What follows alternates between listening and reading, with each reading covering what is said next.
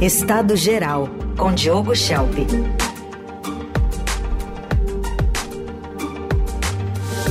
De olho também no conflito Israel-Hamas. Diogo, bom dia. Bom dia, Raíssa e Carol. Bom dia a todos. Bom dia. Bom, tivemos o anúncio desse cessar-fogo, dessa trégua, a, a, inicialmente de quatro dias entre Israel e Hamas, para a libertação de 50 uh, reféns de um lado do Hamas e de 150 prisioneiros do lado israelense. E numa dessas coincidências, Diogo, a gente viu mais cedo aqui que exatamente há 12 anos a gente dava notícia de um cessar-fogo na quarta guerra Israel-Hamas. O, o que, que vem por aí?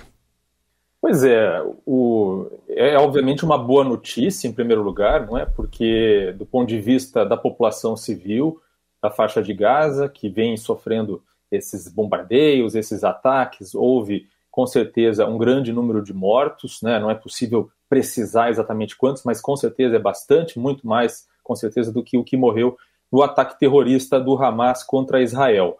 É, agora, a gente precisa analisar isso do ponto de vista geopolítico, não é? E dos interesses que estão envolvidos aí entre os integrantes, os participantes dessa guerra. Para Israel, Israel quando, quando reagiu àquele ataque brutal, aquele atentado brutal do Hamas que matou 1.200 é, israelenses, Israel tinha três objetivos iniciais, né, ou principais. Em primeiro lugar, destruir o Hamas. Segundo, recuperar os reféns que haviam sido pegos pelos militantes, pelos terroristas do grupo. E terceiro, garantir que a faixa de Gaza não possa mais ser usada como base de ataques terroristas, para não acontecer isso que você acabou de mencionar, quer dizer, já é, é, uma, das, uma das guerras que aconteceram entre Hamas e Israel, a pior de todas, mas de tempos e tempos isso acontece. Né? O Hamas tem como finalidade destruir o Estado de Israel e vai sempre buscar uma forma de se armar, de se financiar para atacar Israel. É, dessa vez conseguiu isso de uma forma que não havia conseguido das outras vezes. Então, Israel ele consegue é, resultados nesse momento nos dois primeiros pontos, né, com aquele custo humano altíssimo que a gente falou. Primeiro, porque se não estivesse sendo bem sucedido em causar um grande dano ao, ao Hamas, né, o grupo não estaria disposto agora a entregar parte dos reféns em troca de prisioneiros palestinos. Né? Lembrando que há uma diferença entre reféns israelenses e os prisioneiros palestinos. Os que estão em cadeias em Israel estão lá por um motivo, né? ou são acusados de algum crime, ou de suspeita de envolvimento, inclusive, com terrorismo. Não é o caso dos reféns. Os reféns que estão na mão do Hamas não têm culpa de nada. Né? Eles estavam, muitos deles em casa, é, sem, é, enfim, nenhum tipo de ameaça ao Hamas, ou então estavam numa festa. Quer dizer, realmente é uma diferença grande em relação a isso. Mas é claro que os palestinos, o Hamas, ele tem né, uma vantagem em relação a Israel, por ter esses, esses reféns em suas mãos. Então, o cessar-fogo serve para essa troca de prisioneiros e para permitir um socorro aos civis. Vai ter aí também a entrada de 300 caminhões por dia, essa é a previsão, de ajuda humanitária em Gaza, né, através da fronteira no Egito, e sendo que a média até agora era de cerca de 40 caminhões que eram permitidos entrar em Gaza. Né? É, então, demorou muito para acontecer esse cessar-fogo, apesar da pressão internacional.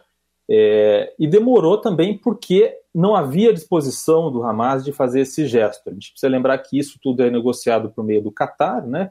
É, o Catar que é base, por exemplo, alguns dos líderes do Hamas, é, e curiosamente, assim, Carol, é, o, o, Hamas tem como base, né, alguns líderes vivem lá no Catar porque os Estados Unidos assim permitiram.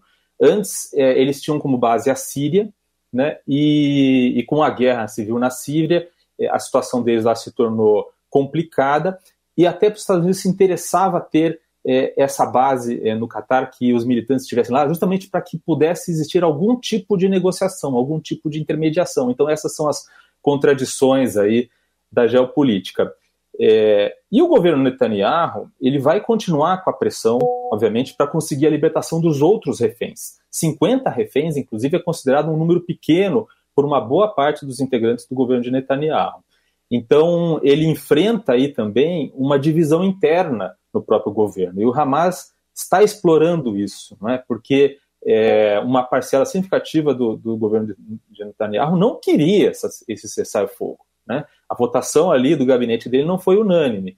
E, e existe inclusive uma pesquisa de opinião é, que foi feita lá em Israel que mostra que é, a divisão é de 40% israelenses a favor do cessar-fogo, 40 e poucos contra. Então é uma, é uma divisão que existe inclusive na sociedade é, israelense. Por quê? Porque os dois primeiros objetivos ainda estão longe de ser atendido, atendidos, não é? Porque ainda haverá muitos reféns para serem libertados, porque o Hamas ainda tem condições né, de, de se reagrupar e de seus líderes se esconderem e buscarem é, fugir, por exemplo. E terceiro, porque não há um plano, de fato, para o que fazer depois. Né? Eu acho que esse é um ponto que merece ser bem analisado. Shelp, uma outra, acho que um desdobramento do que você está explicando aqui para a gente, é entender é, como é que foi essa negociação, os pormenores, porque Israel estava mais pressionado pelos Estados Unidos, que agora estavam falando mais em, nesse cessar-fogo, na importância, como você mencionou, havia uma pressão interna para trazer esses reféns de volta, ainda que sejam 50 nessa leva, mas são muitas forças que estão é, paralelas ali sendo balanceadas pelo governo de Israel nessa tentativa de, de enfrentamento, porque tem muita gente ainda que está lá no sul de Gaza que não está conseguindo sair e a situação humanitária está piorando, apesar, com esse, apesar desse horizonte. Queria que você falasse um pouquinho dessa pressão dos Estados Unidos também para que esse acordo fosse firmado e se já dá para dizer quem cedeu mais. Olha, eu acredito que Israel cedeu mais nesse caso, justamente porque é, o cessar-fogo interessa muito ao Hamas, não é? Porque dá um respiro para o grupo terrorista. Lembrando que o Hamas ele quer o cessar-fogo ou se interessa pelo cessar-fogo, não porque está preocupado com a população civil, não é? Ele usa a população civil como escudo e, é, do ponto de vista da, da, lógica do Hamas e de outros grupos é, fundamentalistas, é, os civis que morrem é, em condições como essa são considerados mártires. Então eles são considerados é, são enaltecidos né, pela causa. E não importa se é criança, se é civil. Né? Então é preciso deixar isso bem claro. Hamas quer esse cessar-fogo porque isso lhe é, lhe é vantajoso do ponto de vista de estratégia militar. Né? Ele, Hamas continua querendo e tendo como objetivo ter capacidade de atacar Israel.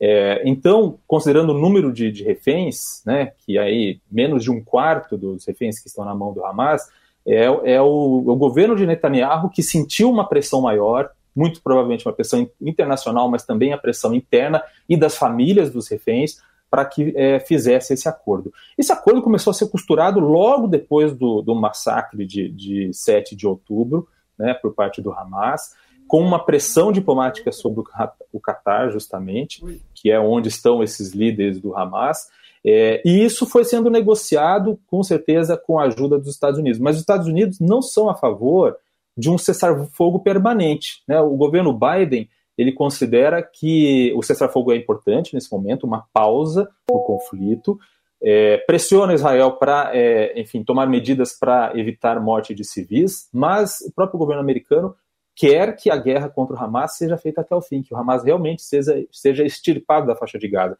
E só para falar do último ponto que você mencionou, Carol, é, sobre a população de Gaza, sim, né, o Israel ordenou que os, que os palestinos saíssem do norte de Gaza em direção ao sul. Então o sul agora está com uma concentração de pessoas muito maior, fora de suas casas, sem ter onde morar, em condições muito precárias. E eles não conseguem atravessar a fronteira para o Egito, que é a saída que eles teriam, digamos assim, é, em parte porque é, Israel quer que não, que não haja terroristas fugindo junto, mas também porque o Egito não quer que haja uma situação de refugiados em seu território e a entrada de é, militantes é, islamistas, porque o governo do Egito vê né, o, grupos é, como o Hamas como uma ameaça ao seu próprio poder.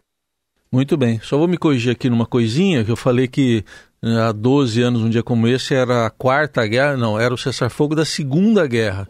É, tivemos uma em 2008, depois 2012, 14, aí 21 e agora essa. Dá uma média de, né, em 15 anos, é, a cada... A, bom, tem três guerras aí, é, cinco guerras, né? então a cada três anos tem uma guerra em Israel e Hamas nesses últimos tempos. O, Diogo, vamos falar um pouquinho também dessa relação agora entre Lula e Milley. Ontem o presidente Lula chegou a afirmar num discurso é que ele não precisa gostar dos presidentes da América Latina, mas sim sentar na mesa com eles em busca de acordos. Vamos ouvir o que ele disse.